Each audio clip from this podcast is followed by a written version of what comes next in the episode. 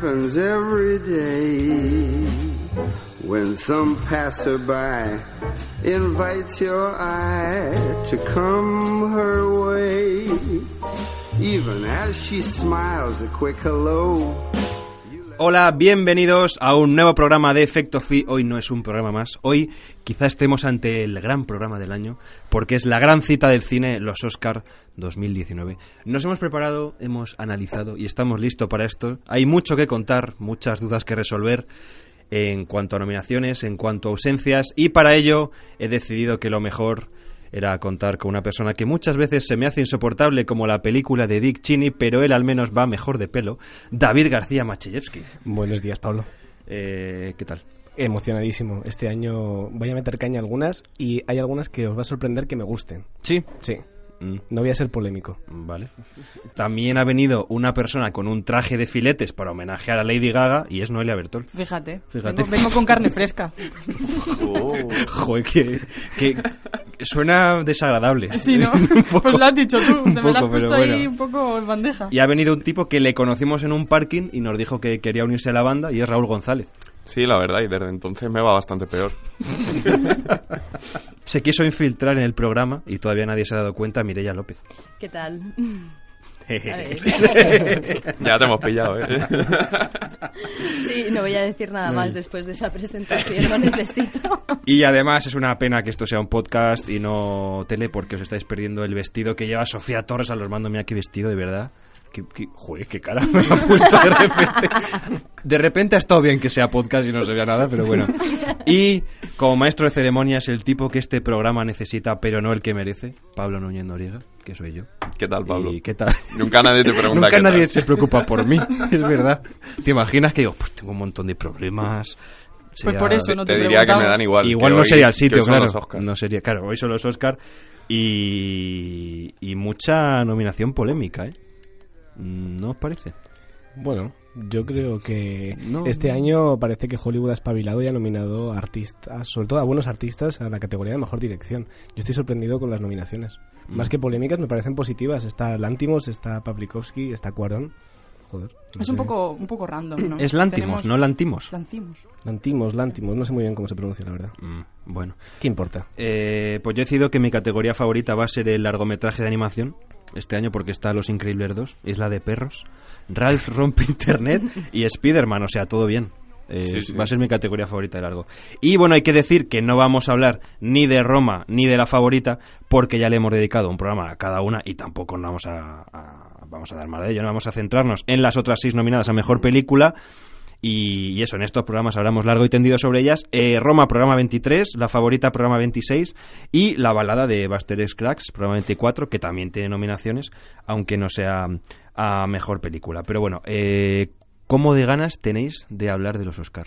Eh, llevo esperando desde el año pasado. Del año pasado, ¿verdad? Sí, sí. Eh, bueno, primero de todo es recordar dónde se nos puede encontrar radiofónicamente hablando. En Inforadio los martes de 10 a 11 de la noche, en iVoox y en iTunes y en nuestras redes sociales, en Twitter, el Efecto Fi, Instagram, Efecto Fi y también en Facebook. Así que vamos con ello, vamos con la primera película de estos Oscars 2019. Es una película que yo creo que es casi imposible que no triunfara, porque habla del que quizás sea el grupo de música más importante de la historia y quisieron elegir una canción trascendental de las muchísimas que tiene para darle título y eligieron Bohemian Rhapsody.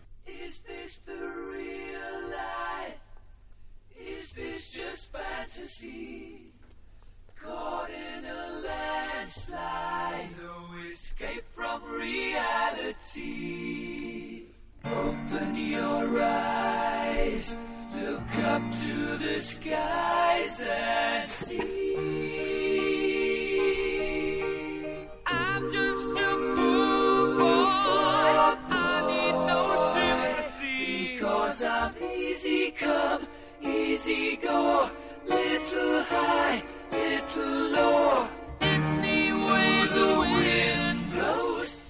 Película de Brian Singer con Rami Malek, que está teniendo muchos elogios. ¿Qué os parece Bohemian Rhapsody? A mí me ha encantado. ¿Sí? La he disfrutado como un niño. Reconozco que no es una gran película, que tiene muchos matices que se le pueden sacar, pero así a rasgos generales, mm, a cualquier persona que le guste Queen, creo que no le puede gustar Bohemian Rhapsody. Que no puede no gustarle, quizá Que querías no puede, sí, decir. eso, que no puede, no, perdón, que no puede no Yo voy a gustarle. ser tu línea de puntos del Vale, Word. por Cada favor. cosa que digas mal, yo voy a estar ahí. ¿vale? en rojo. Eh, Bueno, ¿Vale? ¿Noelia? Yo suscribo lo de David. Es difícil que a alguien que no le guste Queen eh, no, le, le- no le guste esta película. Incluso a gente eh, que no conozca Queen, Mm. seguramente se encuentra con esta película y la disfruta y se lo pasa bien. Otra cosa es hablar de, de cómo está hecha la película o cómo se ha tratado. Yo creo que a lo mejor mm, es muy generosa o, o, mm, muy amable con Freddie Mercury y no profundiza tanto en en cómo fue su vida, ni nos cuenta nada nuevo que no sepamos, yo creo, hasta, hasta, hasta el momento, vamos. Y, y bueno, yo me quedo, eh, antes de que ya me lo quiten, yo me quedo con esos últimos 20 minutos que para mí son fascinantes y cómo se parece esa escena al, a- al trabajo real de, de ese concierto en Wembley que hizo, que hizo Queen, que es maravilloso el trabajo que hay en esa escena y cómo se, se recreó el estadio y todo. O sea, además no solo cómo se recrea, sino también los planos, ¿no? Como Sí. en, el, en el concierto de Wembley la cámara está a ratos donde el público se ve también esos fotógrafos en esa eh, especie de balconcito que tienen. Y la gente. el cámara que está en el escenario que Freddie Mercury como que le medio vacila. Y la gente que para mí lo más emocionante, además de ver a toda esa gente disfrutando, es ver a toda esa gente sin móviles. Mm, Te juro sí, que eso verdad. es que me emocionó. O sea, ver toda esa gente que está dando palmas, siguiendo la- el ritmo de, de, de Freddie Mercury sobre el escenario, a mí eso me encanta. Esas cosas no te las encuentras hoy día y no sé, me gustó mucho.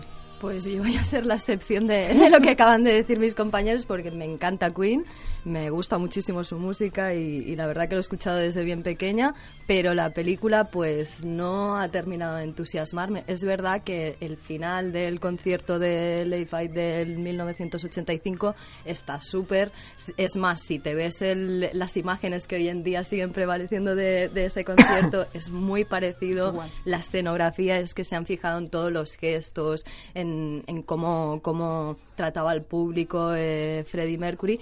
Lo que pasa que es verdad que, pues, lo que decía Noelia, es como que te cuenta la historia, pero la parte más amable, lo que todos conocíamos, por ahí los temas más candentes que podrían ser la enfermedad que tenía y su homosex- homosexualidad, perdón, es como que pasa muy por encima de ello y casi toda la película se centra en, en explicarte cómo se formó el mito de, de Freddie Mercury. Entonces es como, sí, me ha gustado, me ha encantado la música, pero... Pero claro, claro. mm, más allá. pues, Tampoco han no hay. arriesgado en ese aspecto. No es algo que, que me haya súper entusiasmado. No está mal, es entretenida y si te gusta, es lo que dice David, si te gusta la película, pues eh, muy recomendable. Lo que pasa, pues eso, que, que pasa todo por encima muy, muy de pies puntillas. A mí me encantó Bohemian Rhapsody, me parece una película que logra muy bien lo que se proponía, que yo creo que es joder, pasar un buen rato, un homenaje a Queen en, en cierta manera. Y sí que es verdad que mientras estaba viendo la película, no sé si os pasaba, tenía la sensación como de que la película tenía como un aura especial que no tenían otro tipo de pelis. Eh, O sea, estamos hablando de Queen, toda la música va resonando detrás. Y es como, no sé, como si ya fueras encauzado cuando la estás viendo a, a que te guste, ¿no? A mí es algo que me parece genial, pero claro, es que estamos hablando de canciones de Queen que, aunque ni te guste la banda, pues seguro que te gusta We Are the Champions, lo has escuchado, Bohemian Rhapsody, no sé, cualquiera. Y no sé, era raro porque intentaba, no sé, desligarme de, de este aura de decir, es Queen, o sea, voy a intentar que no me guste porque sí, sino si de verdad lo merece, intentar, no sé, no, no juzgar em, yendo ya desde antes con la idea puesta de...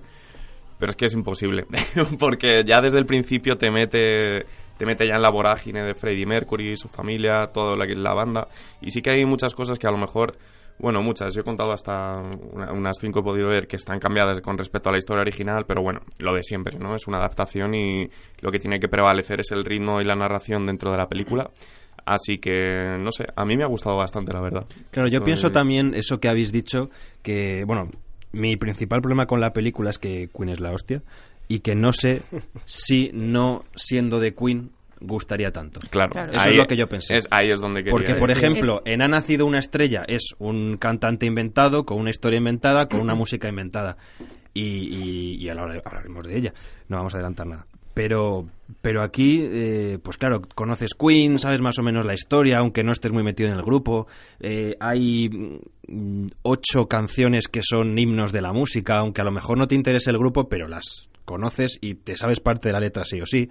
Entonces no sé si, si la película por sí misma y no por Queen eh, aguantaría Es, es difícil verla sin subjetividad, ya lo, o sea, Claro. es lo que decimos. Es que si te gusta Queen es muy difícil porque es que pone en primer plano las canciones y cómo se crean y esos sonidos y tú te estás, estás escuchando eso y no puedes no gustarte esa película. Pero sí que es verdad que como trabajo de biopic tiene muchos fallos que se han cambiado. Es, es al final eh, se hace pues dentro de los parámetros del cine, ¿no? lo que te permite la narración y todo. Pero tiene muchos fallos y y yo creo que está hecha y se ve bastante en la crítica mm, de los críticos, válgame la redundancia, eh, con la de los espectadores. Los espectadores la valoran muchísimo más que la crítica de cine. Y es eso, ¿no? O sea, la- los críticos a lo mejor ponen el ojo en, en cómo está realizada y, los, y la crítica, nosotros, los espectadores, pues, pues somos los que vemos, los que no- a los que nos toca el corazón. Pero Claro. hay, hay- hay cierto paralelismo ¿no? con lo que le pasó a Queen en su momento, que al principio a la gente no le gustaba Queen, a los críticos especializados no les gustaba Queen, pero movía masas. Sí, sí, en y eso, es en ese prácticamente sentido- lo mismo que está pasando ahora con esta película. Sí, pero bueno, no había un representante como tal físico que no confió en ellos, creo quiero recordar. Eh, Mm. El año, o sea, él, cuando se hizo el concierto en Wembley, eh, él no sabía que tenía todavía SIDA, se lo descubrió dos años Sí, bueno. después. O sea, que son muchas cosas que yo entiendo que se han hecho porque estás haciendo una película y al final una película la dulcificas y la, y la haces, pues, que se pueda contar Mm. una historia al final, ¿no? Pero eh, entiendo que tiene cosas que No, no las que una- tienen que cuidarse y a lo mejor no se han cuidado. No, no es una película perfecta, ni mucho menos. Y es lo que decía antes Mireia también, que no profundiza en los acontecimientos importantes que vive el grupo, solo pasa por encima de ellos, vamos, no se mete de lleno en los problemas con las drogas que tuvo Mercury, eh, el tema de la, homosexual- de la homosexualidad y el SIDA lo trata de manera muy tímida. En fin, hay muchos elementos que, que pueden molestar a los más puristas a lo mejor. Pero es que, sinceramente, ¿a quién le importa? ¿no? Es que no- no- nadie necesita emponzoñar la figura de Mercury para nada.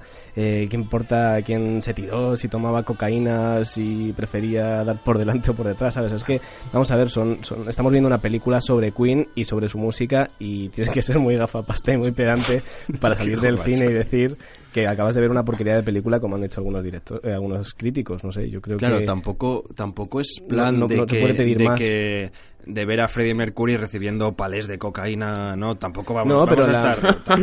no, pero la historia, la historia original que se planteó en 2010 antes de rodar esta era eso. eh, precisamente habían contratado, eh, hab- habían hablado con Sacha Baron Cohen, Mm. el de Ali G, y Borat, sí, Sí, Y el dictador, el dictador. y el dictador, el gran dictador. Eh, que habían hablado con él para hacer el protagonista, para que fuese el Freddie Mercury y la idea era que, que fuese una película muchísimo más oscura donde se viese ahí a Freddie Mercury completamente destrozado por las drogas y bueno, algo que supuestamente est- esté más adherido a lo que era la realidad y al final no salió porque bueno, en fin, tampoco interesaba hacerlo de esa manera. Sí, además la, la película estuvo muchos años dando, dando tumbos hasta que por fin Claro. lograron contratar eh, bueno, y dar con Rami Malek, que sería el protagonista, que ahí sí hace un papel increíble y está nominado a Mejor Actor. Poco hemos hablado de Rami Y, Malek. y luego Brian Singer, que cuando, con- cuando fue fichado ya como director, entonces sí se tiró para, dan- para adelante la producción, pero el proyecto, por lo visto, estuvo durante muchísimo tiempo dando tumbos hasta que encontraron realmente a quien pudiera darle. No, y, y una vez Mm, iniciado también trato. estuvo dando tumbos, porque entre los casos de abusos sexuales de Brian Singer, que luego la postproducción la tuvo que terminar Dexter Fletcher, en fin, hay- hubo ahí una serie de, de elementos que hicieron un- eh, de Bohemian Rhapsody un, un proyecto bastante caótico, la verdad. Y Yo creo que eso se nota, Claro. si, si os fijáis, el montaje tampoco es excelente, la- los efectos visuales son bastante precarios, eso sí es cierto, y bueno, hay, hay matices, pero bueno, en general me remito a lo que he dicho antes, es una película sobre Queen y se disfruta sin ningún problema. Sí, o sea, tal vez lo que comentamos de casos más personales, de consumo de drogas, su homosexualidad, sí que tal vez a lo mejor me hubiera gustado verlos, pero no en esta película. Y me Claro. explico. Yo creo que el público promedio, yo incluido, vamos a ver una película de Queen y sobre todo lo que queremos es música. Música, espectáculo y sentirte, no sé, como que estás dentro del escenario, que eres parte de la banda en los procesos de composición y yo creo que eso es lo verdaderamente importante y que la película hace muy bien eh, centrando todo el foco en eso, ¿no? Al final tú lo que quieres son esos 20 minutos desde el final con el último concierto o, me repito, viendo a la banda componer. Al final estos casos están más personales tal vez para otra película, un biopic personal ya de Freddie Mercury, Claro. pero vamos, yo creo que esta es la película que necesitaba la banda y que la gente quería ver. Claro, lo que decía, lo que decís antes vosotros de, de que a lo mejor un- a un crítico no le gusta, pero al espectador sí. Tú a lo mejor estás viendo una cosa que no te gusta y te ponen este Who Wants to Live Forever, que es que te lo cambia totalmente. Y, y la película yo creo que no es, no es tan mala como han dicho No. muchos críticos, vamos. No, pero sí que es cierto que si tú eh, hablas en un documental o en un biopic o lo que sea sobre algo que está relacionado con un arte que ya de por sí tiene muchísimo peso, mm, por muy malo que sea aquello que estás haciendo, mm, va a destacar y te va a gustar.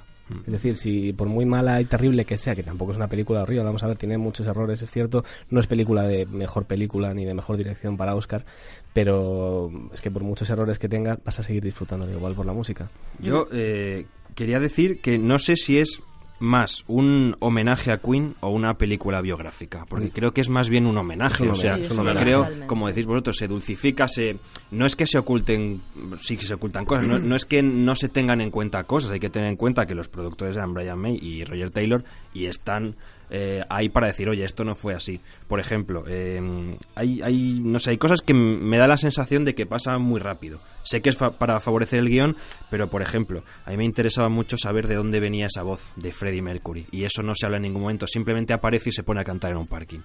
Eh, eh, de hecho, en, en la realidad ya había participado en alguna banda, ya conocía a Brian May y a, y a Roger Taylor, no les conoció medio de casualidad en un parking, ya había estado ensayando con ellos y tal. Eh, luego como que la discográfica les encuentra enseguida, sé que te queda una peli de cuatro horas y no cortan cosas, pero Claro. hay, hay cosas que se me, que se me hacen muy rápido. Sí, Sí, a mí, a mí se, me, pare- se me hizo muy rápido el, el momento en el que de repente se encuentran en el bar, eh, de repente ya forma parte del grupo y de repente ya son Queen. O sea, eso todo como que pasó en 10 minutos y fue como muy rápido. Pero yo estoy de acuerdo con que es más un homenaje que, un, que una película biográfica, más que nada por lo que hemos dicho. Eh, si fuera una película biográfica, yo creo que atendería muchísimo más eh, los hechos y cómo sucedieron y profundizaría muchísimo más en ello. Y al ser un homenaje, se centra más en parecerse a Freddie Mercury en parecerse a Brian May porque es que son igualitos. Yo es que esos dos actores los veo, o sea, Rami Malek y, y a este actor que hace de Brian May me parece que son idénticos. Claro, y además parecerse más a la leyenda Claro, que construyó. Freddie Mercury, no, no, no al personaje en sí. Exacto. Soy el único al que No le parece. no tampoco se le parece tanto. No, a ver, a mí, a mí no se le pare- no se A mí- parece bastante. Brian May Yo es igualito. Sí, no, no, no, pero, no, pero yo hablo, digo yo hablo de Rami Rami Malek. Rami Malek no se le parece a Freddie Mercury. no, no. De hecho, creo que se le parece, se le parece más Sacha Baron Cohen que, que Rami Malek. Pues eso estaba pensando, cuando le has dicho que yo no sabía eso, digo, a ver, igual no hubiera hecho el mismo papel, No porque a mismo. nivel gestual y a nivel de, de actuación es tremendo, obviamente, Sí, pero de, no sé. Bueno, yo me refiero un poco más a eso también. O sea, Brian May sí que me refiero físicamente, pero Rami Malek creo que el trabajo que tiene interpretativo es que es- me parece que es idéntico, sobre todo esos últimos 20 minutos que hablamos. Es que tú comparas el vídeo, como ha dicho Mireia, y es que eh, Mm. sé que hay un trabajo detrás, que había una coreógrafa que lo tenía todo pensado y le tenía, y le tenía dicho qué gestos tenía que hacer en todo momento, cuando tenía que levantar la pierna, cuando tenía que coger el micro, todo estaba, todo estaba planeado y todo estaba ensayado. Pero eso es un trabajo detrás que, que es, eh, eso es obra de Rami Malek. Y hablando de mm, la historia y de la película en sí, más allá de lo técnico y de los preparativos y todo, eh, me gusta cómo se muestra un Freddie Mercury perfeccionista con unas ideas que dices, eh, bueno, toda la banda en general, que en eso se llevaba muy bien y estaban muy compenetrados. Eh, yo quiero que las cosas se hagan así, se van a hacer de este modo o no se van a hacer. Y si no te gusta Bohemian Rhapsody con sus seis minutos y su, y su letra sin sentido, como dice la discográfica, pues no la pongas en la radio, pero nosotros nos vamos y te vas a arrepentir de esto, ¿no?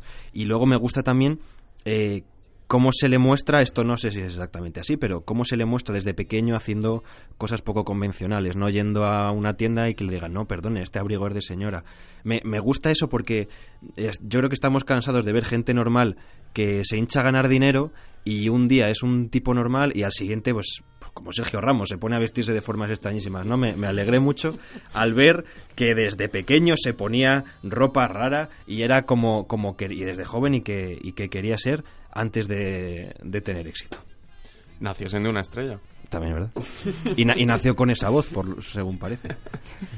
También me, me gusta cómo se muestra a Freddie Mercury torturado, ¿no? Por su soledad, por un éxito que no está sabiendo manejar, que no le están ayudando para nada. Eh, por ser tan diferente al resto quizá, ¿no? Y nos pasa a los genios muy Vemos también la traición, ¿no? De ese compañero que, que está ahí con él y que le vende, por así decirlo, Sí. ¿no? La- vende la información de que es homosexual para un poco eh, tropezar en su carrera y todo eso. O sea, que vemos también que no solo es... Bueno, que también se enfrenta a sus cosas, además de las drogas. Más cosas que decir de Bohemian Rhapsody. Yo quizás a lo mejor he echado un poco de menos. Yo sé que la historia se centra en Freddie Mercury Sí. y etcétera, pero bueno, al fin y al cabo Queen era un grupo y por ahí me parece que, que Freddie Mercury, la figura, lo opaca todo y no hay sitio para nadie más.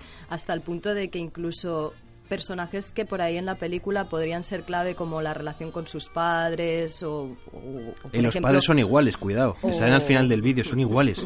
Esto sí, sí, sí.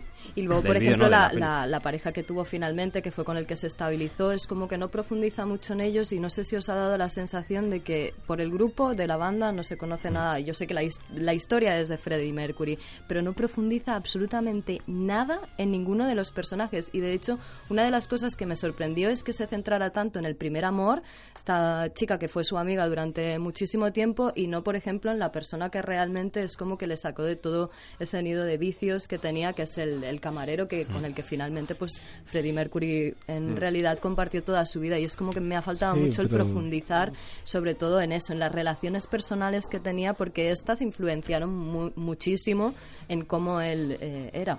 Bueno, yo tampoco soy un experto en la biografía de Freddie Mercury, pero sí que tengo entendido que eh, este primer amor que, que se muestra en la película es quien realmente le acompañó durante toda su vida Claro. en la vida real. O sea, de ahí yo creo que le den tantísimo peso, porque en los últimos momentos de Freddie Mercury, cuando estaba enfermo, quien estaba a su lado era esa persona. Ese que Love of no- My Life es Claro, para, el es Love para of My Mary. Life está dedicada Claro. precisamente a ella. O sea que yo creo que está justificado, ¿no? Que se le dé tantísimo peso a esa historia. Yo creo que es aquí precisamente en lo que dices Mirella, en el hecho de que no se centrará más en el último amor, donde la película se deja ver que realmente lo que quiere es hacer un homenaje a la banda musicalmente, en el sentido de que hay unos 20 minutos al final que la película no piensa sacrificar de ninguna de las maneras y que tal vez podría dedicar a explicar eso etapas más tardías de la vida de Freddie Mercury o incluso este amor que Jim Hatton que se llamaba. Pero claro, es que ahí hay unos 20 minutos, hay un concierto que quieres meter sí o sí, y entonces, claro, si lo que quieres premiar es eh, homenaje, música, concierto, espectáculo eh, por delante de la vida, pues es lo que hay, vamos. Yo lo recibo encantado. Totalmente no, y además que es buenísimo el final, el momento de las imágenes aéreas donde se ve todo el estadio, como Corea y cómo sigue, como cuando alzan las manos se nota en como la, la ola en medio del estadio, la verdad que es una pasada visualmente y luego musicalmente esa escena es buenísima. La siguiente película habla de uno de los tipos que tuvo más poder en su momento, que tomó una serie de decisiones cuyas consecuencias siguen muy de actualidad hoy en día. Y para ello le dijeron a, Christian Bale que se fuera bajando la aplicación del burger. Se llama El vicio del poder.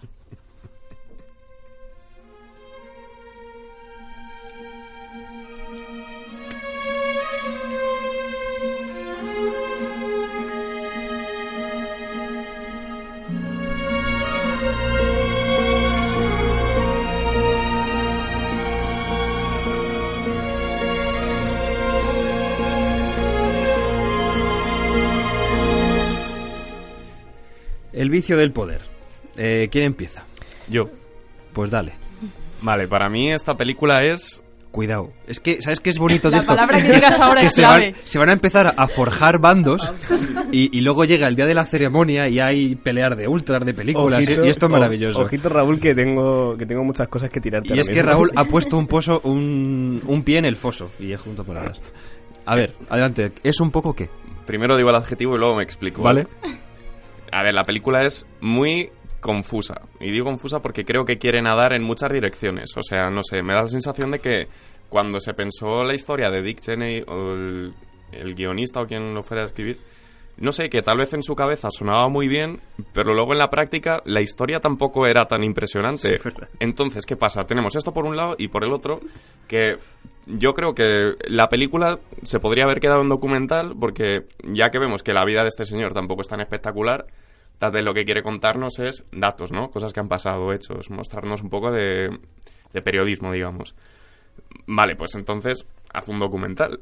Porque la película lo intenta de todas las maneras posibles, con las actuaciones, con, con Christian Bale, con Steve Carell, que hacen buenos papeles, pero en personajes que no tienen carisma, porque es que me aburren sus vidas. Entonces, la película no me ha desagradado porque entiendo que hay muchas cosas que están bien, pero me ha parecido que ha intentado, a, no sé, abordar demasiado o no lo ha conseguido tanto como querría. Me parece que le falta ritmo, le falta carisma y lo que cuenta es muy interesante, pero como película creo que no funciona.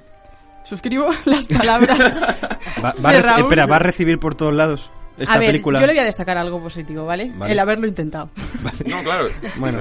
El haberlo intentado. No, a ver, a esta película le pasa lo contrario que a, que a Bohemian Rhapsody, que, hemos hablado antes de ella, y es que por los críticos ha sido muy bien, ala- muy bien alabada, pero por los espectadores no tiene ni por dónde cogerla. De hecho, es Claro, que los la- espectadores miraban el reloj. de Sí, vez en miraban cuando. el reloj en vez de la película. A mí esta película no me ha impresionado. Sinceramente, salí del cine con la sensación de que tanto Christian Bale como Amy Adams habían hecho un trabajo, se habían tomado muchísimo más en serio la película que el propio que el propio McKay. O sea, me parece que McKay estaba como divirtiéndose en la película y, y Christian Bale y Amy- Adams estaban haciendo el trabajo sucio, salvando esa película. Yo estoy deseando escuchar a David, pero antes voy a decir que es que no soporto al director, para empezar. Eh, ya en La Gran Apuesta, no sé si recordáis esta Sí, película, también me, me daba la... se- También, y yo es una cosa que no entendí, me daba la sensación de que estaba haciendo cine para unos pocos, en ese caso, gente que sabía mucho de economía, en este caso, gente que le interesa mucho la política americana y en concreto vidas que no son demasiado interesantes. Eh, la, la película me parece muy densa, no te da ningún premio por tu paciencia, eh, no, no, no, no termina a ir a ningún, a ningún sitio. Eh, no sé, me genera un desinterés tremendo durante todo el rato que de verdad no Ah, sé. Mi punto positivo que no le destacaba Ah, sí, se es haberlo, in- haberlo intentado. Bueno. eh, sí, bueno, Yo he intentado muchas cosas en mi vida y aquí estoy, o sea. Eh, vale. Intenta meter el humor eh, un poco también a veces con calzador, con ese personaje eh, de fondo que sale ahí sorpresa, esa voz, esa voz en off que nos intenta contar una, una historia que es un poco difícil porque al final es un- una persona que accede al, a, llega a ser vice- vicepresidente de George Bush eh, y de manera un poco como en la sombra, o sea, en- Mm. que se va colando poco a poco, va, va- va subiendo escalones un poco en la sombra. Entonces es una situación difícil de explicar y me parece que lo ha intentado con humor y con una voz en off, pero que yo creo que no la salió bien. Pero bueno, que haberlo intentado, pues mira. David, Bueno, yo creo que os habéis quedado cortos alguna Yo creo que os habéis quedado cortos. A mí me enfada muchísimo cuando tenemos una película con una banda sonora tan buena, con unos actorazos como los que tiene, y, y al final acaba siendo un popurrí de géneros insoportables. Es que es una película eh, completamente caótica, con un personaje principal que tienes a Christian Bale y eres capaz de hacer una película donde el protagonista, que es Christian Bale transformado, no tiene carisma, es que no tiene profundidad, no se sabe absolutamente nada de las motivaciones que, que- a las que aspira este personaje. Es, es alguien completamente frío. Y es lo que tú decías, para haber hecho esta porquería, haz un documental.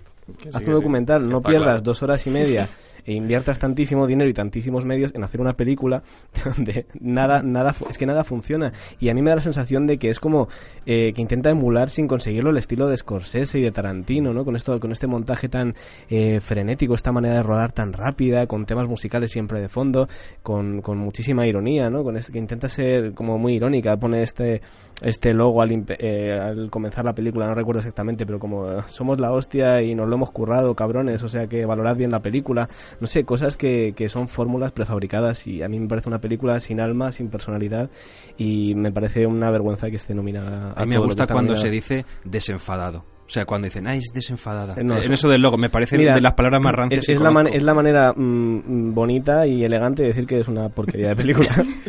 Eh, lo que has dicho de Scorsese lo pensé cuando vi La Gran Apuesta y dije, tío, estás intentando hacer el logo de Wall Street, es que eh, iba pero, a decirte eso, es que es, el logo de Wall Street es cutre. 17 pisos por debajo. Claro. Esta película es eh, La hora más oscura, mal. Sí, sí, sí, sí. o sí, sea, sí. pero así. Sí, sí, sí. Es que es, todo, es todo lo opuesto. O sea, en una película. El tienes- instante más oscuro, quieres decir. Sí, perdón, Vale. el instante más oscuro. La, la línea de puntos. Sí. Gracias.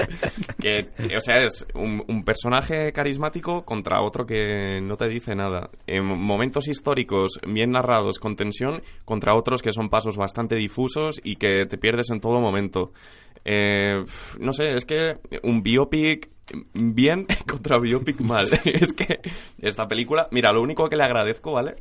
Es, eh, es que eh, McKay, Mm. Adam McKay, haya intentado, no sé, poner siempre su mano, que es algo que, mira, me gusta más o menos, pero yo al menos lo agradezco, ¿no? Que tenga la osadía o la personalidad de... Que tenga un estilo. Sí, que, que a mí, por ejemplo, lo del narrador, pues bueno, para al final lo que acaba siendo la película, pues mira, te lo podrías haber ahorrado, porque, claro, ¿qué pasa? Que es una película que necesitas narrador porque es muy difusa y mm, encima, o sea, si tú ya das por hecho que necesitas narrador, Sí, ya, ya, es, ya es una declaración de intenciones. y luego el narrador que dice al principio, eh, lo mío ya os lo explicaré luego. Bueno, sí, que Sí. le trasplanten el corazón, ya Sí, ves tú. bien, o sea, es que para eso, de verdad, ¿no? ¿Sabes? no lo sé, pero- Eh, creo No que hay muchas cosas además que pasan porque sí. O sea, eh, en lo narrativo, por ejemplo, un día eh, Dick Cheney es un borracho incapaz de encauzar su vida que le dice a su mujer, "Ah, estás gordo, no tienes trabajo. Y de repente al día siguiente tiene a George Bush en su jardín implorándole que sea su vicepresidente. Eh, pero, pero bueno, ¿qué ha pasado entre medias? Y luego también en lo visual, ¿no? Hay, eh, ¿A qué vienen esos créditos a mitad de la película, hombre? O sea, que, es que me estoy haciendo ilusiones. Es que que digo, ya, pues qué bien. pero, pero, o, o esos planos de un diente de león flotando en medio del agua, pero ¿qué me quieres decir con esto? No sé, yo creo que, que tiene como muchas in- ínfulas de grandeza este señor Adam McKay. Es un cineasta popurrí, ¿no? Que mezcla muchísimos elementos de muchas películas e intenta ser original con ello, pero vamos, quienes realmente amamos el cine sabemos que original tiene poco. O sea, es que es lo que dices tú, en serio, lo mejor que se te ocurre para ser original es romper la trama en mitad de la película y meter unos títulos de crédito. Eso ya lo hizo Los Simpson con un continuará. Bueno, pues mira, fíjate. O, o yo que sé, lo que decía antes, tienes un actorazo como Christian Bale, que es un camaleón, y le das un personaje con tan poca profundidad y motivaciones. No... sé, creo que quiere abarcar demasiado en muy poco tiempo. Eh, creo que a lo mejor sería una historia para contar en una serie de televisión y con mucha mayor seriedad. No entiendo este, este tono de comedia además. Y creo que es eso, un director muy, muy, demasiado eh, ambicioso que quiere tratar temas complejísimos y muy densos que son eso, para, para algo mucho más largo, para un documental o para una televisión, o para una serie de televisión, pero no para una película. Pues El vicio del poder tiene ocho nominaciones. Película, dirección, actor principal, actor de reparto, actriz de reparto, que son eh, Amy Adams y Sam Rockwell. Sam Rockwell se me parece un poquito a George Bush. no se lo merece tampoco. No, Sí, sí. no, Se lo, se lo llevó el año pasado con tres anuncios, Tres anuncios. y por mí Y ya- igual. y ya no está a mal. partir de ahí no vale todo.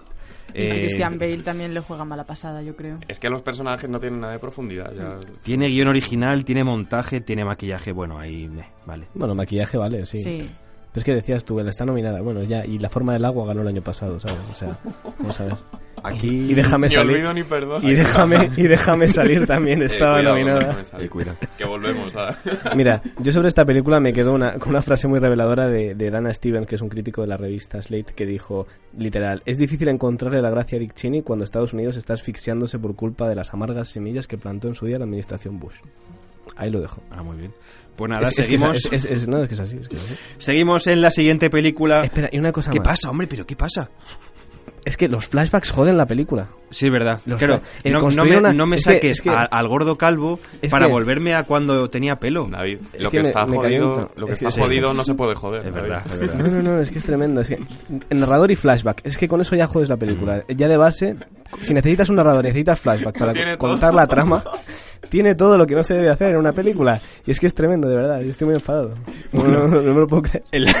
Las- no, se, se le a romper cosas en un momento. Vamos a pasar antes de que haga algo que no debe.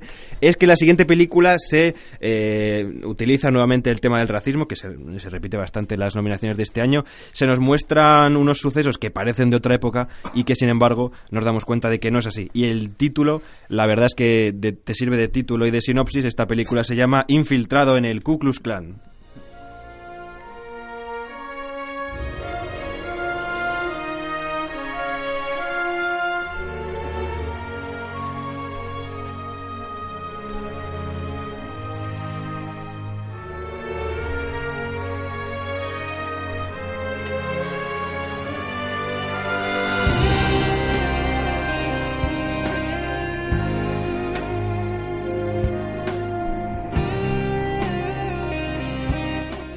Banda sonora está guay, ¿no? Parece una película de Gaspar Noé. Esta tiene tiene banda sonora, vale. Está nominada a película, dirección, actor de reparto, guion adaptado, montaje y banda sonora. Esta banda sonora está, tiene Sí. mis dieces, sí. Vale, eh, infiltrados en el Ku Klux Klan. eh, el título en inglés es súper complicado de leer cuando Black- Black, Black Klansman. Es un juego de palabras, claro. Eh, dirigida por Spike Lee, con John David Washington y con Adam Driver. ¿Qué os parece que, Klansman? Yo he tenido sentimientos contradictorios con la película porque los primeros 25 minutos me pareció un panfleto ideológico eh, completamente maniqueo y sin personalidad. Los blancos supremacistas son pintados como idiotas. Esta escena del coche en la que paran a, a este líder, Kwame Touré, ¿no? Es como muy, es- está llena de tópicos. El protagonista desde el principio parece una persona muy soberbia que tiene prejuicios contra todo y todos, especialmente contra los blancos. Y en todo momento Spike Lee es como que te está intentando decir lo que tienes que pensar y cómo tienes que hacerlo. Tienes que compadecer a la población negra, tienes que criticar la actitud de los blancos. En fin, eh, a mí eso como espectador me molesta. Eh, yo estoy completamente de acuerdo con el mensaje que, envía Infiltrados en el Ku Klux Klan, pero creo que debe ser eh, algo que, se desprenda de las acciones y de los matices de los personajes, sino que te estén imponiendo ese discurso desde el primer momento. En el buen cine tienes que sacar tus propias conclusiones de los hechos. El artista no te puede decir siente esto y siente esto otro. Pero luego cuando va avanzando la película me voy metiendo más en la trama y cuando empieza a introducir elementos cómicos, y cuando te das cuenta de que esto es más una comedia que, que, una, que un drama, como que yo me la voy tomando ya más a la ligera y, y, en fin, eh, no funciona como drama, funciona como comedia y en ese sentido, pues no sé, al final, después de media hora, 40 minutos, entro en la historia y empiezo a aceptar lo que estoy viendo y me, me va gustando, vamos. Yo estoy de acuerdo con David, en el sentido de que muchas veces sentí que el guion es que no lo sentí nada real, lo sentí como muy impuesto, en Sí. el sentido de que querías que esas discusiones estuvieran ahí para dar como el debate racial a- al espectador. Y bueno, claro, o sea, es que no es un sí, debate, O sea, yo lo- un- me parece perfecto, pero claro, no siento a los personajes como que es lo que quieran decir, o no lo sé. Lo sentí eso como muy impostado ahí. Y buah, con el protagonista tengo un montón de dudas. Es que me encanta cómo se ve, pero creo que le falta algo. Le falta rock and roll. No sé cómo Es, decirlo. es muy frío, ¿no? Es, Sí, le es como que falta- le, le falta personalidad, le falta yo, fuerza. Yo hay veces que sentía que le pesaba la pantalla.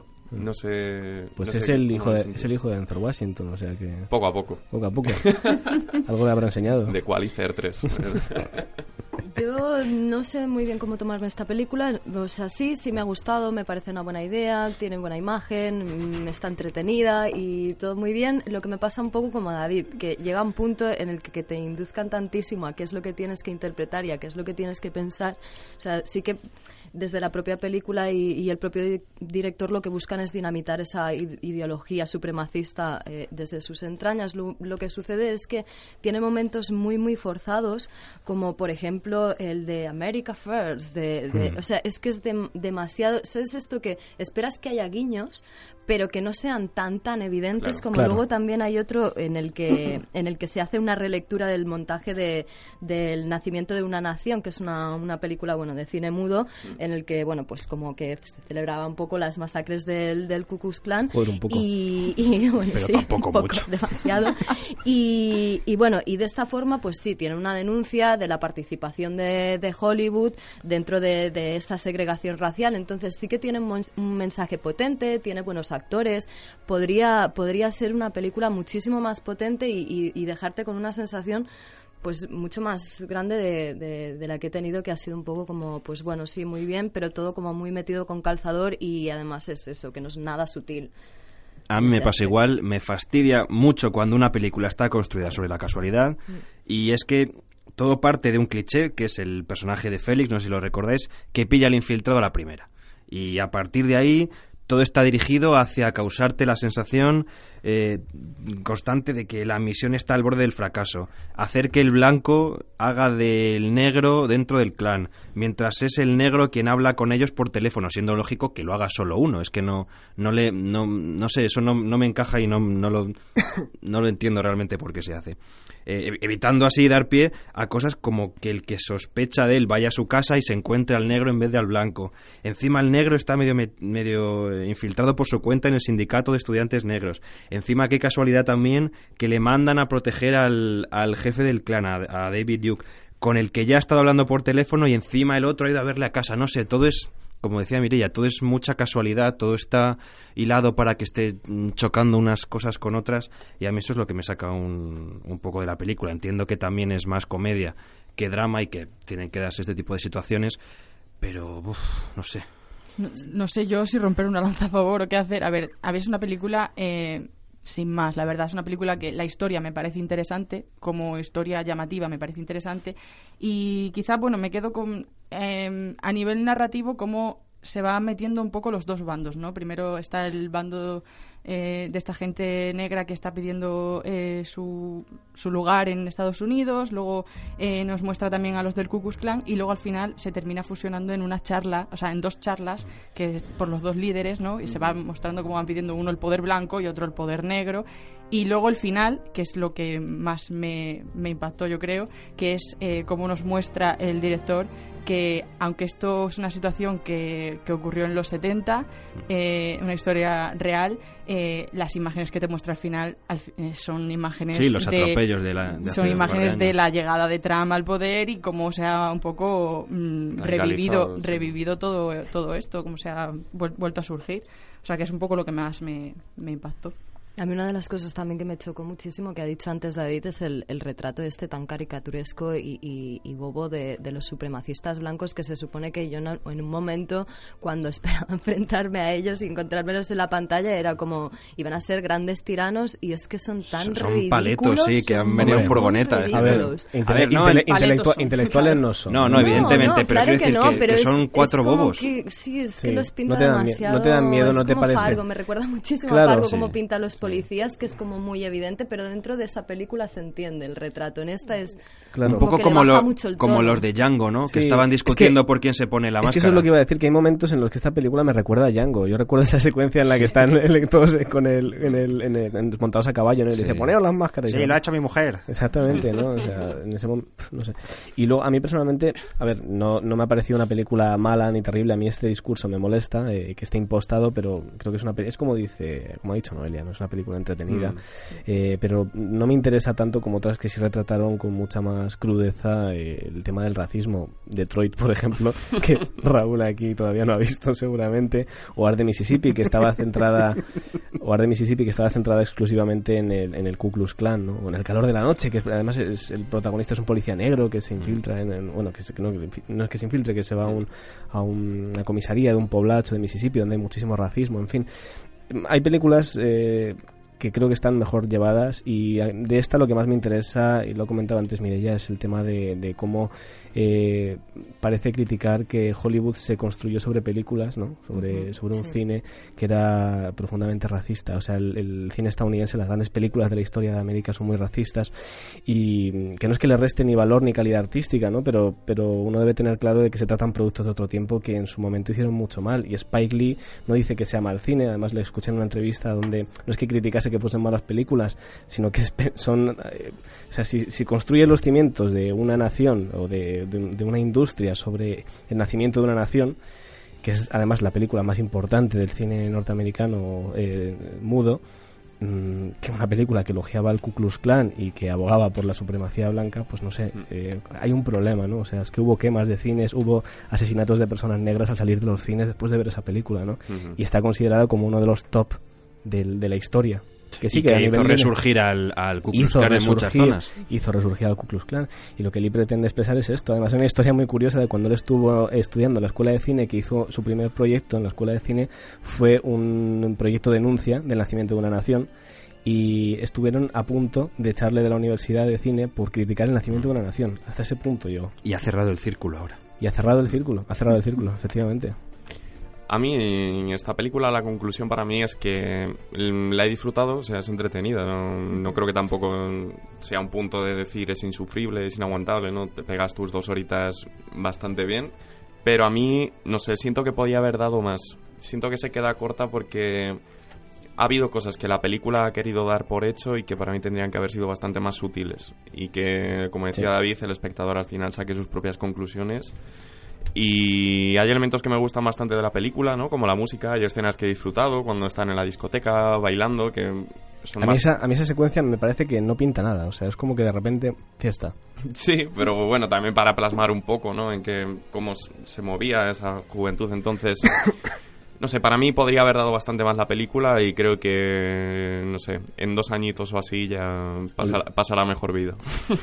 Dos semanitas. Y es que un poco lo que Triste, me pasa es tristemente eso. la sensación que me da.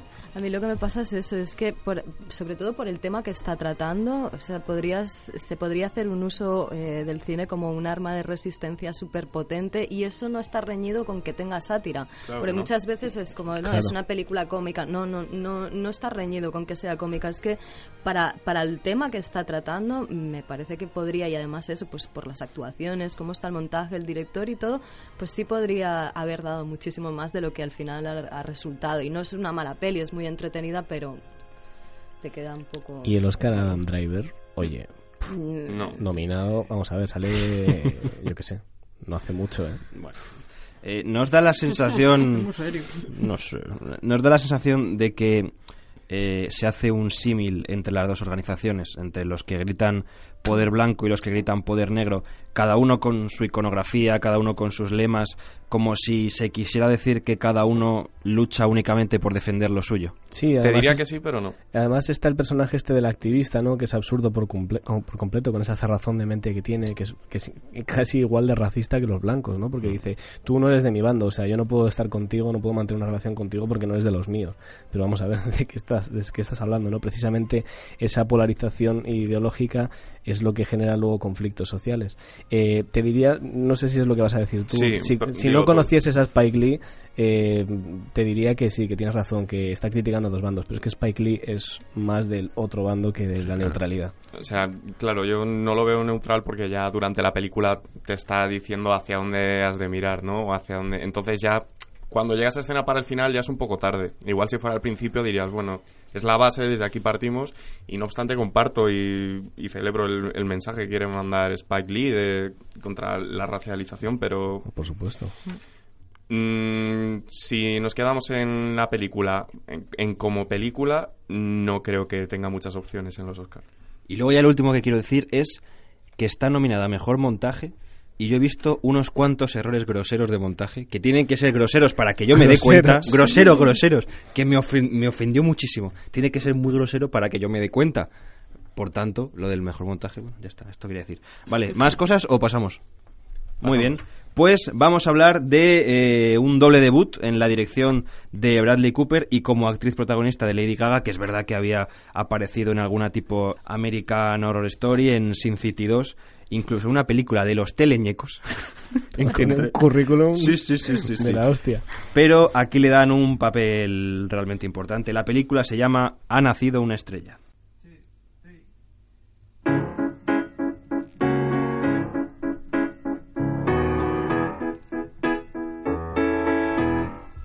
I'm alone in my house.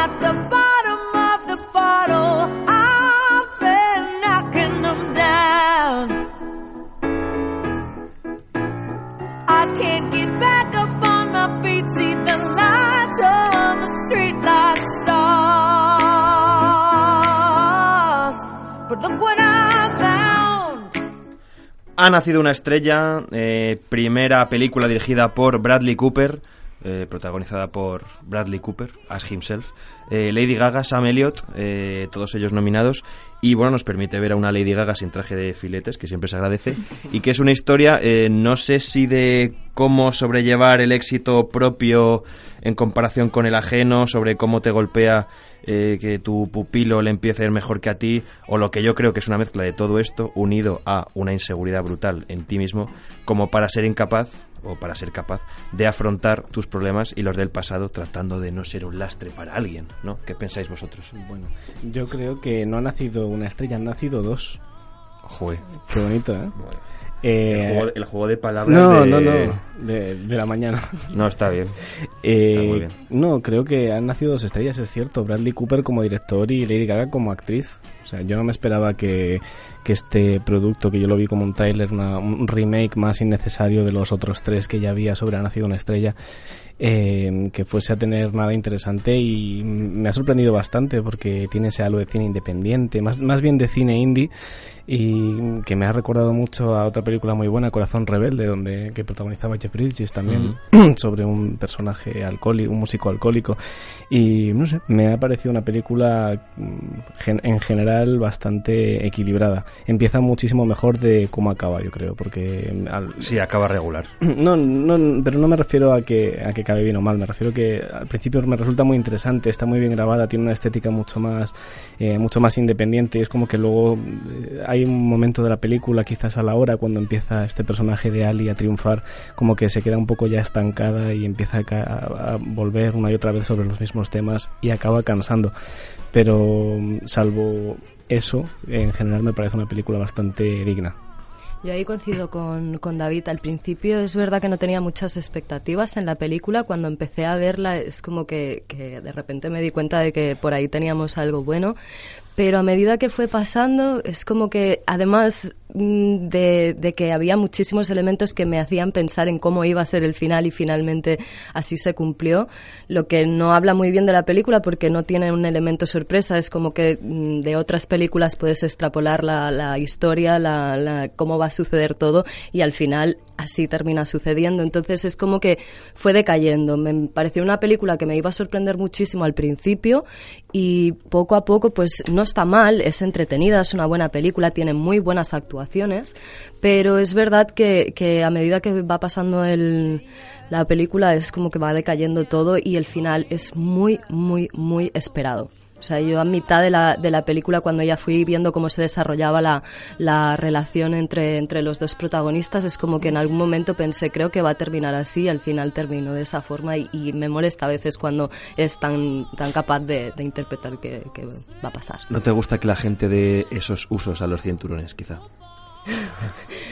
No, no es que no, no me guste, no es que no me guste, contra, simplemente es que no, no, no sorprende. Está bien y es lo que te digo, es una película que, que tiene dos grandes interpretaciones, tiene buena música y tiene momentos muy, muy buenos, pero al fin y al cabo es como muy, muy predecible.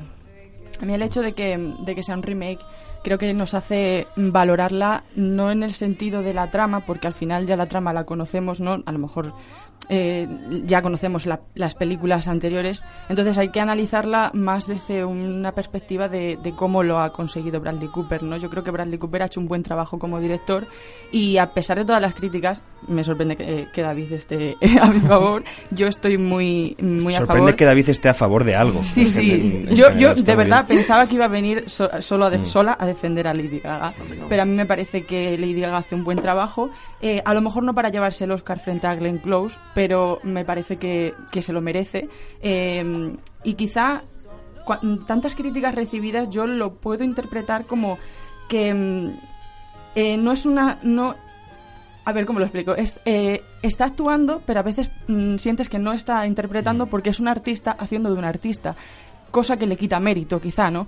Porque mm, no hay quizá un trabajo interpretativo detrás. Estás haciendo de un artista que es lo que tú eres. Y mm, bueno, em, se mueve en su ámbito. Eh, no sorprende mm, porque a veces puede parecer que ni siquiera está interpretando, pero bueno, eh, hace, o sea, tiene su mérito. Y la canción final o las escenas en las que ella está al piano para mí son como estar viendo una, una actuación de Lady Gaga al fin y al cabo. Y yo ante eso pues no puedo poner pegas porque me parece una artista maravillosa. Yo pensaba que la película me iba a gustar menos por lo mismo que ha comentado David, ¿no? Porque parece un- el típico producto que se vende solo, ¿no? Y encima Bradley Cooper, sabemos que en Hollywood tiene muy buenos amigos y que siempre acaba por salir a la palestra, entonces pensaba que iba a ser, ¿no? La típica película que no iba a aportar nada, que iba a ser muy palomitera, muy pasional y ya está, pero bueno, la verdad es que eh, gratamente sorprendido con el debut de Bradley Cooper en la dirección, pero bueno, aún así es una película que tampoco creo que vaya a arrasar en esta gala de los Oscars. No obstante, sí que se me ha hecho agradable, no- aunque sí que es verdad que está dividida como en dos partes, lo que comentábamos. Primero el ascenso a la fama y luego ya una vez ahí, ¿qué pasa? Y sí que según va acercándose al final va perdiendo ritmo, y los temas se van se van repitiendo un poco lo que decía David, ¿no? Ya dan muchas vueltas sobre sí mismos y es como que al final si tampoco conectas muchísimo con los personajes al 100% y Bradley Cooper tampoco es un personaje que digamos que nos cae súper bien. Al principio tiene hay carencias, digamos. No es un personaje que tampoco cae bien porque sí, ¿no? Porque tú lo ves y al final pues te encuentras el prototipo de estrella, pero que tampoco tienes por qué conectar con él porque no coincides con demasiadas cosas. Pero las interpretaciones están bien, la dirección está bien y para mí es una película que al final, en resumen, eh, funciona en la música igual que una canción de pop. Y Es decir, Perdón, sí. Sí, la base de la película y los elementos técnicos, eh, a mi vista, son bastante sencillitos, pero están ahí, son correctos, lo cual no quiere decir que, que sea algo malo. Y es una película que busca eso, destacar, ¿no? Por su mensaje, por su trama, mm, mandar ese mensaje pasional, apelar a, a los corazones, ¿no? Digamos, por encima de hacerlo técnicamente. Y por eso que me ha parecido curioso que funcione en el cine igual que si fuera una canción de pop en la música por la película de la que estamos hablando. Entonces, me ha parecido, vaya, bastante correcta, la he disfrutado más de lo que esperaba pero mm, hmm, me ha faltado algo para me ha faltado un- una Como argumento final. me ha faltado una, una chispa para decir que es la gran película del año Me gustaría que ganara y que Bradley Cooper subiera y dijera, pues... y y esa fuera su... su subiera y se me la que dices que mm, no crees que triunfe mucho en, en los premios. Es la tercera película con más nominaciones, solo superada por La Favorita y Roma, que tienen 10 y esta que tiene 8. Bueno, pero ya por experiencia sabemos que eso no significa nada. Bueno, bueno, pero a más nominaciones, Mira, más opciones. hay una premisa que yo A creo ver, que estaremos de acuerdo en los técnicos no va a ganar ha nacido una estrella en los Oscar técnicos Cuidado que tengo una teoría con esto, ¿eh? Vale, entonces le queda las interpretaciones. No creo que se lleve Bradley Cooper mejor director en No, su debut y nada. con el resto de películas que hay.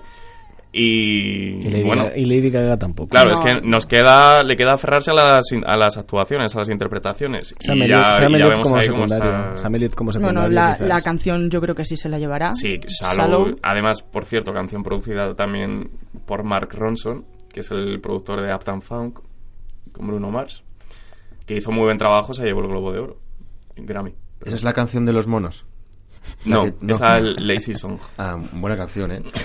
Buenos monos. Yo, bueno, voy a esperar con mi teoría. Quería hablar de más cosas de la película. Eh, hay cosas que me... mm, Bueno, tenía que decir que a David le ha gustado Bradley Cooper en la dirección. Sí. Eh, te informo, estimado David, que eh, se ha confirmado un biopic sobre eh, Leonard Bernstein para 2020. Ah, ¿sí? por Bradley Cooper. Ah, Así es. bien, qué interesante. Así es. Pues ahora, ahí te dejo la información, servicio público. Y, eh, no sé, trata temas que me gustan, por ejemplo, cómo la industria te obliga a ser algo que no quieres, ¿no? Cuando está eh, Lady Gaga que quiere ser eh, cantante, pero de un tipo más, mm, yo creo que más rollo cantautor, y este representante le dice, no, tienes que llevar bailarinas y tienes que vestirte de esta forma y tienes que tener luces, eh, por y todo muy psicodélico, y, y es un poco la, la pelea de ella por ser un poco eh, lo que ella quiere, ¿no? Eh, y luego quería recordar también eh, Bradley Cooper, qué voz tiene el desgraciado. O sea, con esa pinta de leñador Yo es y, que y no- esa, y esa, y esa voz. No recordaba esa voz de Bradley yo Cooper. tampoco. Y además, viendo lo que pone la voz a Mapache Cohete en las películas de Marvel. A mí me sorprende a nivel cantante. Mm, Ya me sorprendió Ryan Gosling también y Emma Stone cantando en La La Land. Yo digo, o sea, cuando eh, eres actor en Hollywood eh, es un plus también ser cantante o no sé, ¿sabes? Es como me sorprende. Claro, ¿Te imaginas actores españoles con una, un vozarrón de la leche? José Pues, Coronado No, cantando imagínate. cosas una, una maravillosas. de las, una de las asignaturas básicas en las escuelas de interpretación es el canto. O sea que mm, Claro, ma- pero tiene- se te tiene que dar bueno, se te ¿no? tiene que dar tan tan tan tan mal como para que no poder cantar, aunque sea un poquito. Ryan Gosling, a ver, tampoco es la voz del siglo. Claro, pero... David, por ejemplo, canta muy bien. No, yo yo si me dedicase a esto que no es el caso, probablemente en eso fracasaría no estrepitosamente. nacería una estrella. No nacería una estrella, nacería muerta la estrella. Tengo, tengo una teoría. ¿Queréis conocer mi teoría? Sí, por favor. Bien, hace dos años, en los albores de este programa, Andrés, un muchacho rubio que venía, quizá, quizá le recordéis, eh, trazó un paralelismo entre los Oscar y La La Land. ¿Recordáis esta teoría? No. Eh, Eh, me suena muchísimo. El final Pues- falso. Eh, no, bueno, decía que ella. El Oscar que no es Em- Oscar. Em- Emma Stone era, ¿no? La, la actriz. Bueno, ella triunfa en los premios, pero él no. Al igual que un poco en la película, ¿no? Eh, parece que le van a dar el premio a la mejor película, pero resulta que eh, echan para atrás y se lo dan a Moonlight. Vale, pues yo quiero deslizar otra teoría con esta película, y es que Bradley Cooper no va a ganar el Oscar, pero puede que Lady Gaga sí. Y os explico, no me digas que no, porque mi teoría os va a volver locos. Es decir, este proyecto está montado por Bradley Cooper, tanto la película como, como la, la música de dentro de la película, como el- eh, la forma de hacer que la... Joder, es que esto es, esto es como origen, estoy entrando en capas y, y no, Estamos y- y no me, no me aclaro ni yo solo. Eh, a ver, el, el proyecto está montado por Bradley Cooper, pero va a triunfar ella, tanto en la película como en los premios. Luego igual pasa o no, pero a mí me hace gracia pensar que puede pasar. Igual que el Oscar lo va a ganar Swallow, que en la película está compuesta por Ali, que es Lady Gaga. ¿Sabes? La que triunfa va a ser ella, pero no él. Y, y creo que será mi teoría. Yo creo que aquí se te va a desmontar la teoría. Eh, El domingo vas a caer. Tu teoría va a caer. Hoy es un día onomatopéyico, ¿eh? Mm. ¿No os gusta mi teoría? Yo- Es que no la comparto. Quizá debería haber esperado a que se hiciera para revelarla. Yo quizás no la he entendido mucho, pero ¿por qué no te? Bueno, en mi, en mi cabeza era brillante. Vale, pues... pues que solo tienes como ejemplo La La Land. Cuan- ¿Qué más ha pasado algo así? eh, Solo ha pasado en La La Land. Pero tengo un Oscar al mejor amigo. Pues, me la pues vida. quédate con eso, si te reconforta. Vale, más cosas que decir de ¿Ha nacido una estrella? Bueno, yo creo que mm, aquí se otra vez se vierte la pregunta, ¿no? No sé si habéis visto las, las películas anteriores. Que ¿eh? van, van no de música, sino de, de actuación, o sea, de, de actores y actrices, si no Sí. recuerdo mal. Sí, bueno, hay una de 1937 que dirige William A. Wellman, luego hay una del 54 de George, de George Cukor y luego con la que más similitudes guarda yo creo que es con la del 76 con, de Frank Pearson. Pero bueno, sobre si es interesante o no, es necesario hacer una película, eh, yo creo que a diferencia de las demás tiene unos personajes mucho más mucho más profundos, ¿no? con muchísimos más matices.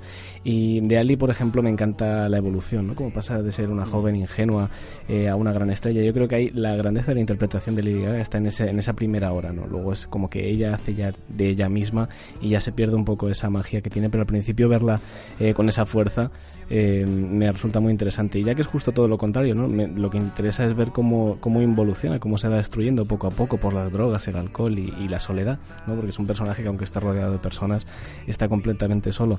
Y, esa, y eso que decías tú, de cómo uno va triunfando y el otro va acabando en decadencia, me gusta muchísimo ese contraste, ¿no? Que, que realmente es imposible que haya un equilibrio en un mundo tan... tan no sé cómo decirlo, tan excéntrico, ¿no? Como el de la fama, en concreto como en el, en el de la música. No sé, me ha gustado, me ha gustado. Y como dato curioso, la primera película de 1937 fue la primera película en color en obtener una nominación a, a mejor película en la categoría. esa. Vaya, nos has dejado de piedra todo. Es, es realmente un dato curioso. Sí, sí, totalmente. Es verdad. A mí me sorprendió lo- gratamente lo que he dicho, que tratara temas un poquito más a fondo, ¿no? Como son el tema de las drogas, el suicidio incluso, ¿no? Que los pone sobre la mesa y yo ni siquiera esperaba encontrármelos en, en la película. Me la esperaba bastante más descafeinada en ese sentido.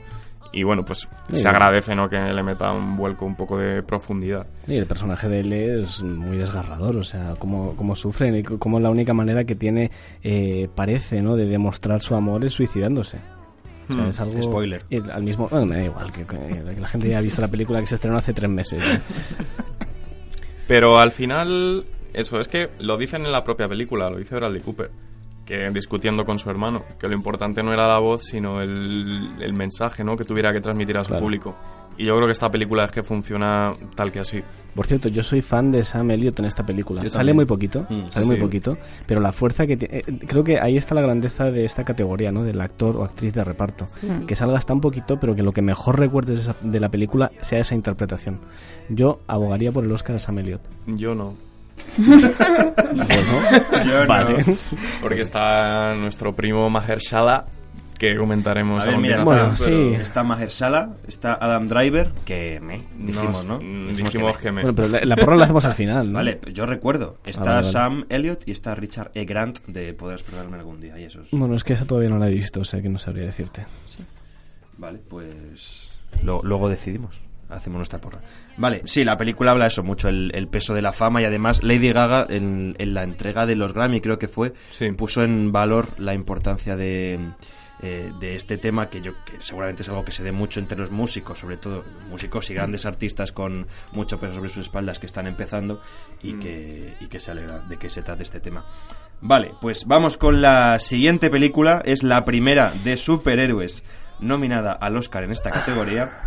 Eh, es probable que haya quizá un montón de películas que se nos vienen a la mente mejores para estar nombradas de superhéroes incluso, como el Batman de Nolan, Vengadores, eh, Logan, El Protegido. No te rías.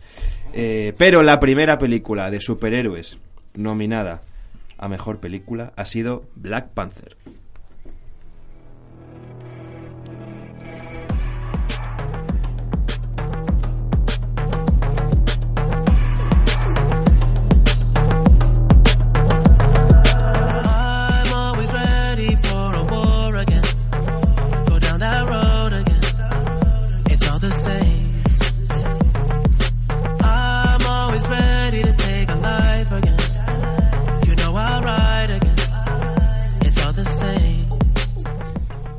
Panther dirigida por Ryan Coogler. Eh, adelante, ¿qué opináis de esta peli? Yo iba a ser el último. ¿Vale? No, el último iba a ser yo. Vale, bueno. Porque yo quiero defenderla. El último de los contertulios. Ay, yo que soy un... Tú eres el jefe. Un adosado. Soy, soy un sidecar. vale, pues Vale. Noelia mismamente. Venga, voy a empezar yo. A mí, la verdad es que cuando salieron las nominaciones, eh, conocimos todas las nominaciones de todas las categorías de los Oscar, me sorprendió muchísimo cómo esta película se coló en, en la categoría de mejor película. Pero he estado pensando en por qué los académicos han decidido que esta película sea la primera de superhéroes que obtenga este honor, por así decirlo. Eh, y es que creo que eh, para nosotros puede ser una película más, porque mm, es una película más de Marvel, pero para la sociedad americana ha sido muy importante esta película, porque es la primera vez que, la, que un 13% de la población americana se ve representado en, en una película de superhéroes. Entonces, creo que eso es lo que la ha hecho estar donde está, eh, lejos ya de pues mm, todo lo que la película pueda significar a nivel trama y a nivel me parece también una, cosa mm, eh, a favor y es que todo el mundo que han creado de Wakanda me parece que está muy bien hecho. eh. Yo la, la verdad es que en tema de películas de Marvel eh, no puedo desarrollar mucho más, pero la película, pues eso, mm, creo que está ahí por lo que está. A mí la verdad me sorprendió después de verla bastante que estuviera en, nominada para mejor película. Es verdad que, o sea, pese a todo ese carácter eh, y fuerza, fuerza contestataria que tiene la, la película y ser una película que se aleja muchísimo de, de los patrones que tenemos habituales en Marvel, mm, es- no sé, te deja es que es demasiado. O sea, tiene muchísimas, eh, muchísimos elementos que no, no terminan de, de cuadrar. Eh, veo el motivo por el cual está nominada y es los temas que trata, sobre todo inclusivos, eh, tanto para la mujer, porque el ejército que, que tienen en Wakanda está formado principalmente por mujeres, la principal científica que lo desarrolla todo son mujeres, eh, todos sus protagonistas eh, son negros y, y te explica toda una historia, sabes, que antes no habíamos visto en el universo Marvel, pero no, no hay nada que realmente me, me, me haya hecho ver, el, el- aparte de esto, de por qué estaba nominada a Mejor Película. Por ahí, en cuanto a efectos mm, especiales y a la parte técnica, podría entenderlo en algunos, en algunos casos, pero no hay una actuación mm, que sea espectacular, no, no, no es una trama que realmente me, me enganche desde el principio y, no sé, la verdad me, quedé bastante decepcionada porque sí esperaba realmente, eh, viendo que estaba en los Oscars como mejor película, sí esperaba encontrarme algo mm, verdaderamente diferente y que me sorprendiera y... Y bueno, la verdad que me, me aburrió en algunos momentos bastante y no entendí muchísimas otras cosas. lo dice girando la cabeza como pidiendo perdón. Sí, verdad, lo siento, Pablo. No, no, yo, yo he venido aquí a lo que he venido. o sea que no no me vais a cambiar la opinión ni un poquito. Adelante, Raúl. Yo como fiel seguidor de todo lo que es el universo Marvel y el Marvel Studios desde 2008 que empezaron, me he encontrado con una dicotomía. Y es que como seguidor y fan de Marvel la disfruté muchísimo porque bueno, al final es lo que quieres ver cuando vas al cine. a ver una película de este tipo. Pero si nos metemos como a juzgarla como personas serias, críticas del mundo del Que cine, siempre hemos sido.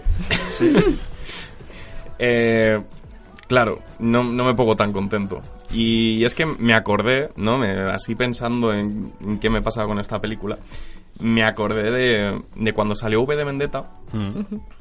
A la gente le encantaba la película. En plan, bueno, y seguramente para a muchos les siga gustando. Y decían, joder, es que menudo mensaje tiene, ¿no? Tan potente. Es como, wow, el mensaje solo ya como que te hacía la película, ¿sabes? Pero yo no lo sentía así porque no me estaba gustando lo que estaba viendo ni, ni lo que estaba pasando. O sea, no me estaban gustando las formas ni el cómo. Y independientemente del mensaje. Entonces, coño, me acordé de que es que es el, el mismo caso. Que si estamos en la industria del cine y jugando películas, también hay que tener en cuenta y consideración todo lo que es la cinematografía de detrás. Si no estaríamos hablando de libros. Entonces, ¿qué pasa? Eh, me alegro muchísimo de que una película de Marvel esté entre las nominadas a mejor película. Pero no sé si son las formas correctas o, o las maneras para llegar hasta este punto que se podría haber hecho de otras formas con otras muchas películas.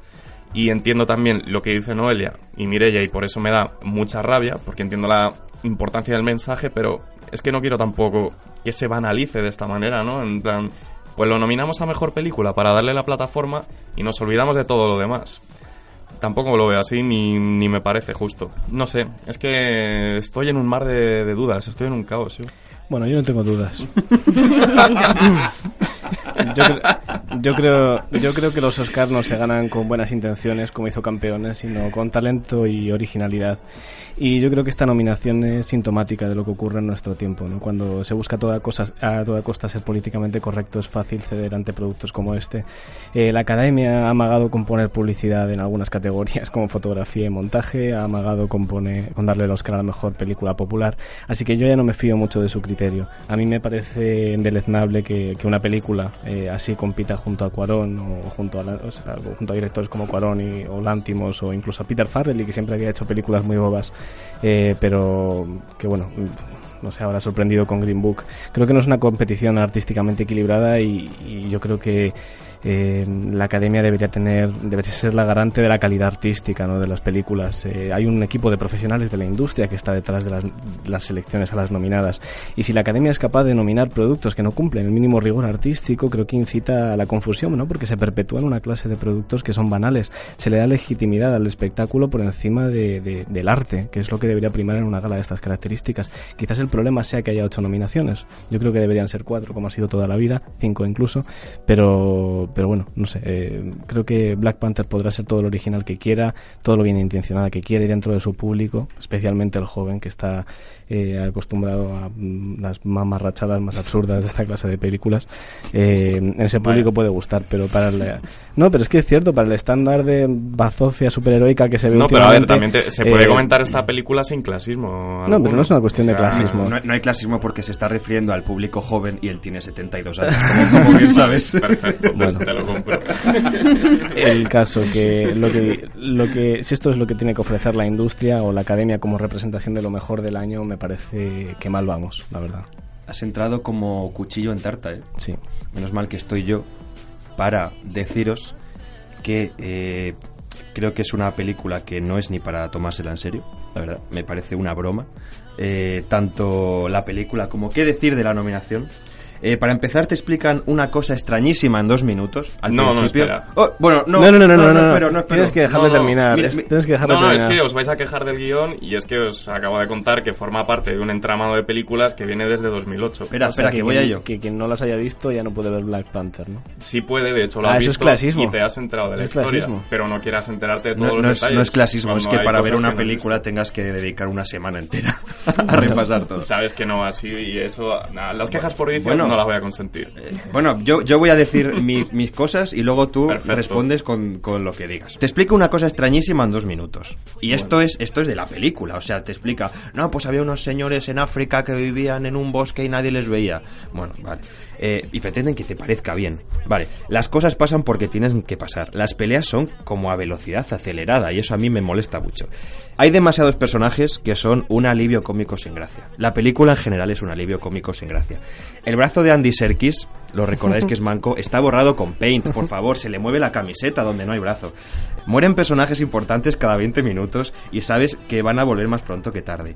A ratos me parece un pastiche de símbolos que nos pueden gustar, imagino que todo vendrá de un sitio, pero hay como un anillo único, hay como un consejo Jedi, el villano es Pablo Carbonell, por favor, eh, sale Caluya, o sea, es que todo está mal.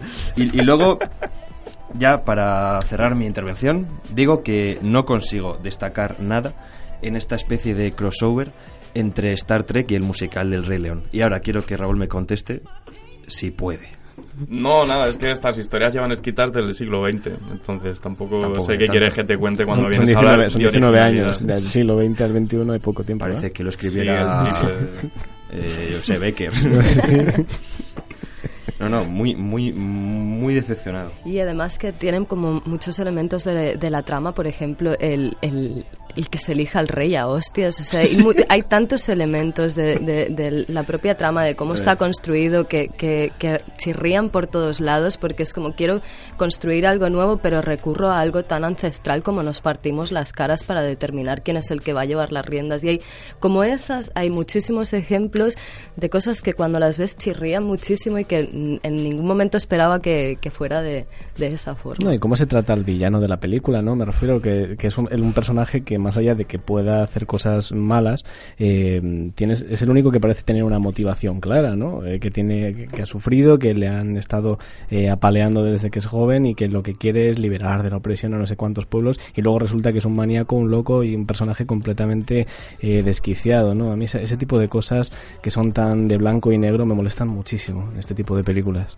Sí, además que es un, es un villano como que, que demasiado, eh, que lo- es muy previsible, o sea, cuando, cuando te va, eh, va tomando medidas, por decirlo de alguna manera, ese corona rey y todo, es que es como, Pero- es demasiado, o sea, es En todo muy momento- evidente. También hay que decir que un villano de una peli de superhéroes es villano, es malo. Ya, bueno. Y porque sí. Y quiere destruir el mundo porque sí. Claro, es que el problema Eso de que Black que- Panther esté nominada a mejor película es este, que luego películas como Infinity War, que tienen un personaje como Thanos, que es un personajón y un pedazo de villano, no se toman en serio y se banalizan. Ese es el problema. Porque ya coges esto como la vara de medir. Dices, si esta es la mejor película de superhéroe porque está nominada a mejor película de aquí para abajo. Y no es cierto. Pues ya está, eso, ahí me remito a lo que decía al principio, que, que la academia esté nominando esta clase de productos es como que ponen el listón, equiparan el listón de esta película al resto de nominadas, o te- pongo el mismo ejemplo que acabas de decir tú, Sí. entre todas las películas de Marvel nominadas, que probablemente hay algunas que sean mejores, no lo sé porque no he visto la mayoría, sinceramente, pero la pones como la mejor, entonces todo lo que esté por debajo es como que ya Claro. es una calidad inferior. Por eso me mí enfada la nominación. Claro. por- aunque por una parte me alegra. Está nominada por buenas creo que está, está nominada por lo que decías al principio, por buenas intenciones, porque representará a un cole- al, al colectivo que tú mencionabas antes al principio, pero mm, como película en sí, como producto artístico, no debería estar nominado. Y es más, eh, ¿cuántas películas están nominadas a mejor película, pero no están nominadas ni a mejor dirección, ni a mejor guion, ni a mejor montaje, ni a mejor fotografía, ni a mejor actor, ni a mejor actriz, ni actor, ni actriz de reparto? O sea, es que, mm, vamos a ver, seamos serios, ¿no? Yo iba a comentar un poco eso, o sea, eh, yo creo que hay un popurrí un poco extraño en la categoría de mejor película. Eh, es un poco como que te da la sensación de que no sabes lo que le ha gustado a los académicos bien.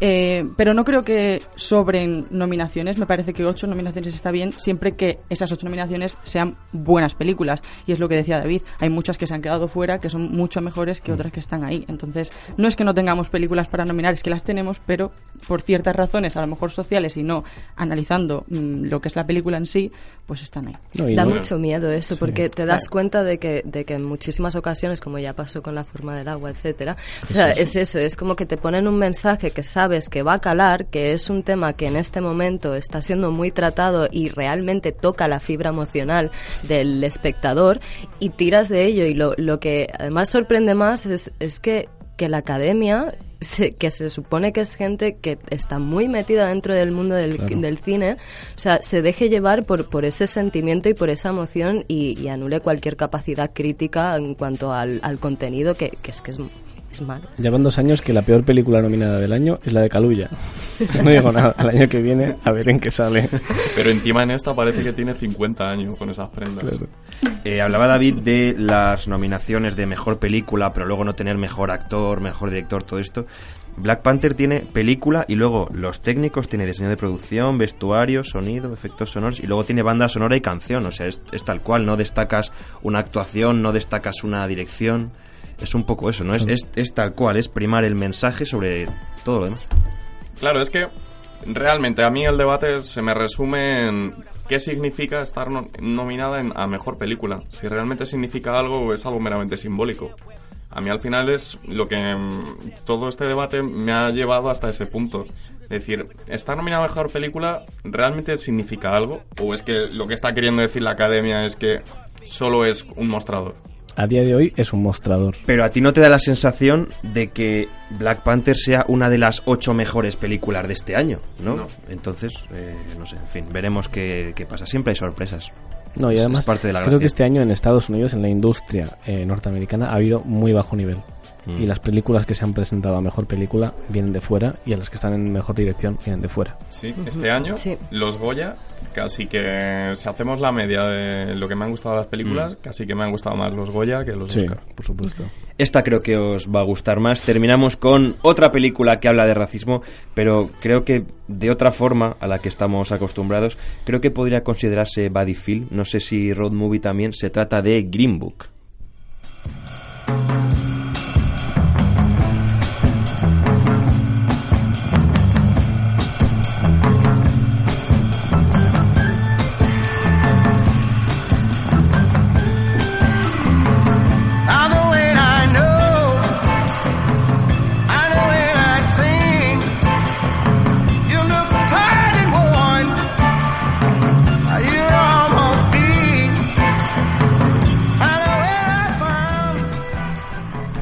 Mí esta película me estaba pareciendo más de al principio, luego ya un poco menos, más de actuaciones individuales, o sea, la típica película donde los actores se lucen y luego a lo mejor el trasfondo no te, no te importa tanto, ¿no? Fue avanzando la película y también era, era buena la historia. Eh, creo que ambos podrían llevarse el Oscar, sobre todo Vigo Mortensen, que ya os digo que es eh, mi favorito, haciendo de Tony Lip, ese italoamericano que parece casi un matón de videojuego, ¿no? Como salido del, Del de- GTA. del GTA, eso es. Eh, ¿Qué os parece Green Book? Pues mira, trayendo al hilo Black Panther y ya para cerrar el círculo, yo no entiendo por qué tienes la necesidad de meter a Black Panther en nominada a mejor película teniendo esta película. Es que es claramente un mensaje antirracista súper bonito. O sea, eh, me parece uno de, de los mejores discursos del año, ¿no? El cómo está planteado, los personajes que tenemos y, y cómo se cruzan, ¿no? El, el negro que está arriba, adinerado, con el blanco que vive en el Bronx y, escucha toda esta música negra de la Franklin, mientras que el, negro, el discurso y la, lo que es la, la apuesta me parece preciosa. Es una película que se ve con una sonrisa en la boca.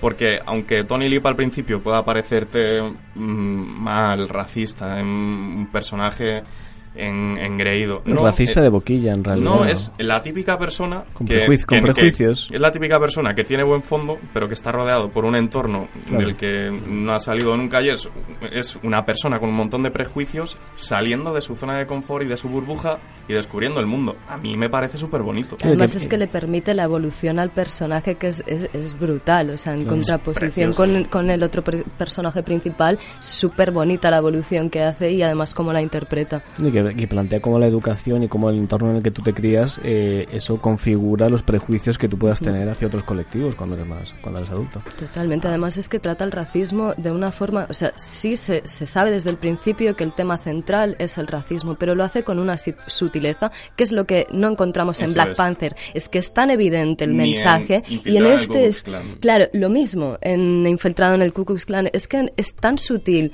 sabes que el tema va y que, que la película va sobre ello, pero te lo muestra de una forma tan sutil y además con dos grandes interpretaciones y además la, o sea, la trama, la, la historia es preciosa y creo que no tiene ni un solo minuto en el que yo haya sentido que me aburría o que no me aportaba absolutamente nada. Ha sido No, grandiosa.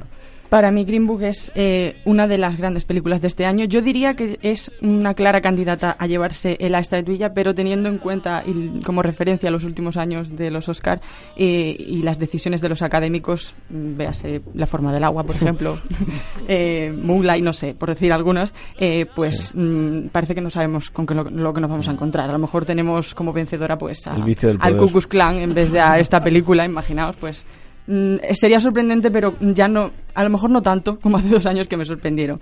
A mí esta película mm, destaco muchísimo a Viggo Mortensen, es mi favorito, mi claro favorito para ganar. Eh, me parece que se convierte realmente en un hombre que resulta desagradable, ya no solo, digo al principio, me refiero al principio, mm, ya no solo por su forma de comer, sino por toda la cantidad de prejuicios que acumula, como ha dicho como ha dicho Raúl, me encanta la fotografía, me parece maravillosa, el Muy coche es precioso, la luz, los colores, me parece genial. Y luego, mm, me, pare- o sea, me gusta mucho porque además del tema racial habla también de, la soledad. De, de de cómo sentir que no encajas con ningún grupo social o ámbito, ¿no? Eh, no solo pone en evidencia ese racismo de la comunidad blanca estadounidense, sino que eh, en la propia comunidad de color porque para los blancos eh, este doctor Shirley no deja de ser un negro más cuando se deja cuando deja de tocar el piano pero con la comunidad negra él tampoco se siente en sintonía entonces me parece muy muy no sé muy bonito este esta manera de tratar la soledad Eh, y es eso que al final pues acaba solo en una habitación de hotel con una botella de alcohol Yo creo que es una película sencilla, directa. Eh, a veces estoy, eh, no estoy del todo de acuerdo con, eh, con lo que habéis dicho antes. Me parece un poco superficial en el tema del conflicto racial. Creo que hay momentos como esta escena en la que están en mitad de la carretera y se les justo se les para el coche frente a unas eh, personas de color que están trabajando en el campo. Ese tipo de cosas me parecen que están demasiado forzadas. Pero mm, se le pasa porque tiene dos grandísimos actores protagonistas, ambos nominados al Oscar. Eh, tiene un ritmo excelente, una selección de temas musicales buenísimo. El ritmo, insisto en que es muy, es muy, es, es eso, es muy sencillo, ¿no? Es muy, muy rápido. Y también está llena de... Es, muy, es una película muy irónica, que tiene muchísima comedia implícita, muy sutil, y eso es lo que más me ha gustado. Se ve muy... se- es una película que se ve fácil y que y que se disfruta en cada momento. O sea, yo terminé la película después de dos horas y pico de, de- de metraje y dije, "Oye, ya ha terminado. ¿Y cuánto tiempo llevamos en el cine? Dos horas y casi dos horas y media que dura. Y dices, se, me, se me ha pasado volando, ¿no? Y creo que es, son esos personajes que están tan bien construidos y que, y que se desnudan también el uno frente al otro, ¿no? En un aspecto psicológico. Eh, y en, relación a lo que decías tú al principio, yo creo que sí que pertenece a este género de las body film, ¿no? A las películas de amigos, de compañeros de oficio eh, y de no sé de todas esas amistades que se han visto en la gran pantalla me parece una de las más auténticas más realista que otras como Intocable por ejemplo que era una película bastante divertida pero que me pareció muy poco realista en comparación con esta yo creo yo sí que creo que pertenece tanto a las body film como a las road movies Hay una idea que me gusta especialmente de esta peli que es como el orgullo que demuestra el personaje de Mahershala Ali de no voy a estar aquí porque aquí no me quieren, ¿no? En- Entra a, a tocar a un sitio y le dicen, no, usted tiene que irse a, a su camerino y es prácticamente el cuarto de la escoba que le han puesto un par de luces y, una percha, ¿no? Para que se cambie. Y dice, no, yo aquí no voy a estar si encima no me dejan comer eh, en, el comedor donde están eh, todos los blancos, yo tengo un, un nivel y, y yo no quiero estar aquí si no quieren que esté aquí, ¿no? Eh, también, eso porque sabe un señor importante y considera pues que no tiene por qué aguantar ese trato y porque le, como decíais, está constantemente entre lo uno y lo otro y Tony le hace ver que es negro, pero es negro por fuera, eh, porque no conoce nada de los negros, ni las tradiciones, ni su música, ni cómo viven, ni cómo sufren. De ahí que a mí no me parezca tan exagerada esta escena en la que se paran eh, con el coche enfrente de los de los que están trabajando el campo, ¿no? Porque es como mm, les le miran como diciendo, tío, ahí va un negro que le está llevando un blanco en coche y va vestido como un rey. Entonces es es negro por fuera, pero no es realmente uno de nosotros. sí me ¿no? refiero a que es, que es una secuencia que está un poco que está como impostada no que está ahí plantada punto. Sí, es como que se ve muy, muy Sí, es muy forzada. artificial. De todas formas, a mí esa, esa parte me, me recordaba muchísimo, no sé si habéis visto una película del traje, no, no tiene mucho que ver, pero, pero es, es un negro que de repente se pone un traje y se da cuenta de cómo todo el alrededor lo trata de otra forma. Entonces me recordó muchísimo a esa, ese aspecto porque realmente no, no es que es que reciba un, un trato diferente en ningún momento porque te das cuenta que fuera del escenario no, no es nadie, pero sí es verdad que te, te permite muchos matices en el personaje y es una de las cosas que, que está muy bien, que no es solo el, personaje de Vigo Mortensen el que evoluciona, sino que en él también ves una evolución dentro de que no podrías esperarla porque se supone que está ubicado donde debería, sí ves cómo empieza a darse cuenta, ¿sabes?, de, realmente dónde está ubicado. Y de hecho dice Mahershala Ali, el propio personaje, es que no soy lo suficientemente negro, pero tampoco soy lo suficientemente blanco, ¿no? Estoy un poco en, en tierra de nadie y de ahí que viva solo en, en esa especie de eh, palacio de cristal casi con su trono, sus reliquias, pero solo. A mí es que, por eso lo que me gusta de esta película es que a diferencia de, sobre todo, Infiltrados en el Ku Klux Klan, eh, tenía solo como una cara de- del mensaje, ¿no? Y lo que me gusta de esta película es que tampoco plantea que haya buenos o malos. Obviamente hace su crítica al racismo, pero siempre que te plantea un discurso o una conversación, te lo hace eh, aprovechando el personaje de Tony y el del Dr. Shirley. Ninguno de los dos lleva razón nunca, pero a la vez los dos están incorrectos en, lo que dicen. Entonces, simplemente es un problema de, entendimiento, de empatía. Y esta película, esa reflexión de empatía, la lleva a la perfección casi. O sea, me gusta muchísimo, ¿no? Lo que decías de cómo le echa en cara, "Oh, es que no conoces la música de tu gente. Y él también dice, claro, pero yo es que por ser negro tampoco tengo por qué escuchar este tipo de música, ¿no? Como siempre tienes en una misma conversación las dos caras de la moneda y, siempre no como punto de encuentro la, la empatía, como no hay ni vencedores ni vencidos, ¿no? Que lo que busca es un poco la, el diálogo mutuo. No, y la, y la sensación de, de bienestar con la que acabas viendo la película, ¿no? Es lo Por que, más, lo que más me gusta. Carlos Bollero la ha comparado con los finales de las películas de Frank Capra, que siempre acababan felices y comiendo perdices. Y yo creo que es así, ¿no? Y creo que hacen falta más películas que eh, den un poco más de esperanza con un mensaje tan positivo eh, en contraposición Claro. con otras que y suelen sobre ser- todo el de, con el del personaje de Tony Lee, que es que vemos que es un tipo despreciable casi, con un montón de prejuicios, pero que al final es que es cuestión de conocer gente y... Y vale, sí, no todo el mundo, no todos son los mundos de Yuppie, pero que, no sé, que abogue tanto por... y desmontar por esos empatía. y desmostrar esos prejuicios enfrentándose a los problemas. Eso es. Como Enfrentándose a esos miedos. Cómo, cómo tira los dos vasos de los negros que han ido a arreglar el... Claro, y luego le A invita a, la su casa a, luego- a- a la cena de Navidad. Claro. y cómo el pianista quiere hacer la gira pues por eh, Alabama, Mississippi, estados eh, sureños y con, y con ese conflicto racial, ¿no?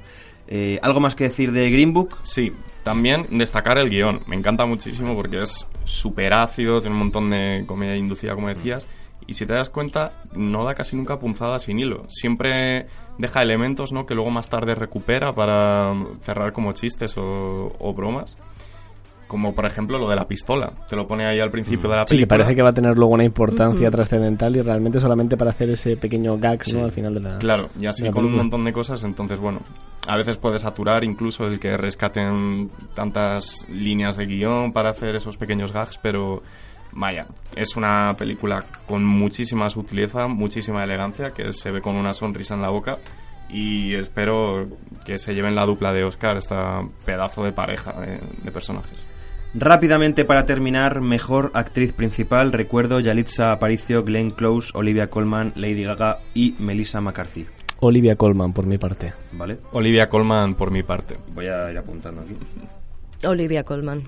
Mole. Yo creo que Olivia Colman tiene la, todas las posibilidades, Madre pero mía. Glenn Close también eh, me parece que está muy bien en La Buena Esposa. Yo quiero que Está gane close. Lady Gaga para que se corrobore mi teoría, pero voy a poner a Yalitza Aparicio.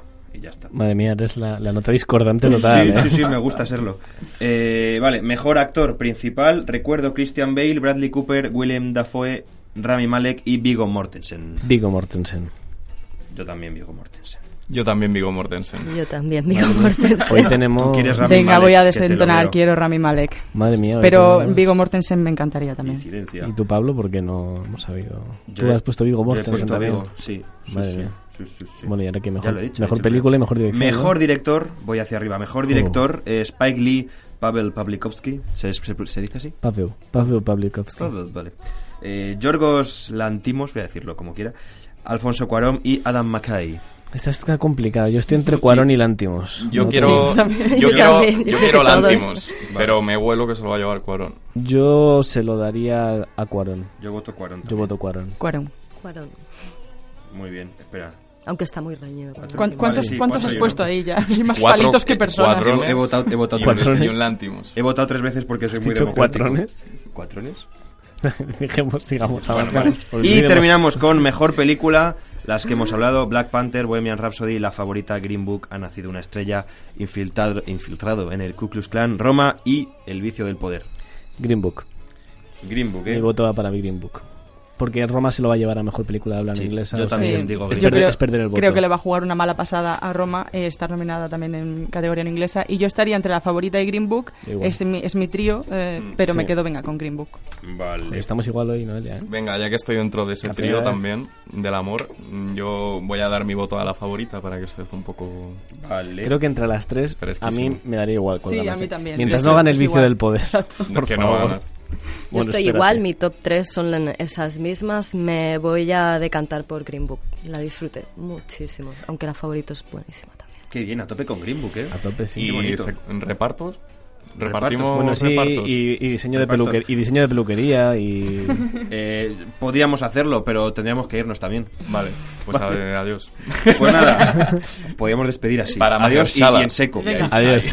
Venga, hasta el año que viene. Bueno, estas han sido las impresiones que nos han generado las principales nominadas en los Oscars de este año. Este domingo la gala, pero la semana que viene habrá más cine y será con David García Macheyevsky, Hasta la semana que viene. con Noelia Bertol, Hasta la semana que viene. con Raúl González, Que disfrutéis los Oscar. Mireia López, Hasta la próxima. Sofía Torres a los mandos. Recordad el efecto FI en Twitter, en Instagram y estamos en Facebook también. Volvemos la semana que viene. Gracias. Adiós. Tell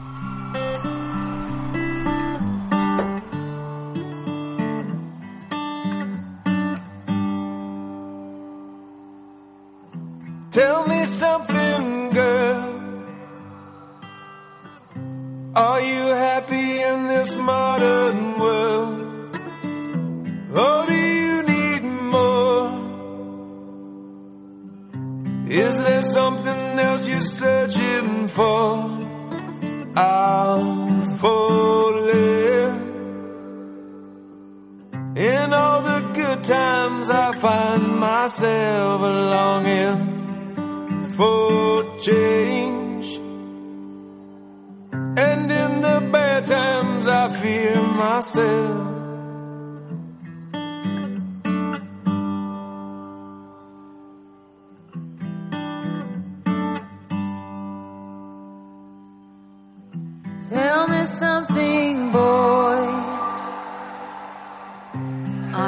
Tired trying to fill that void?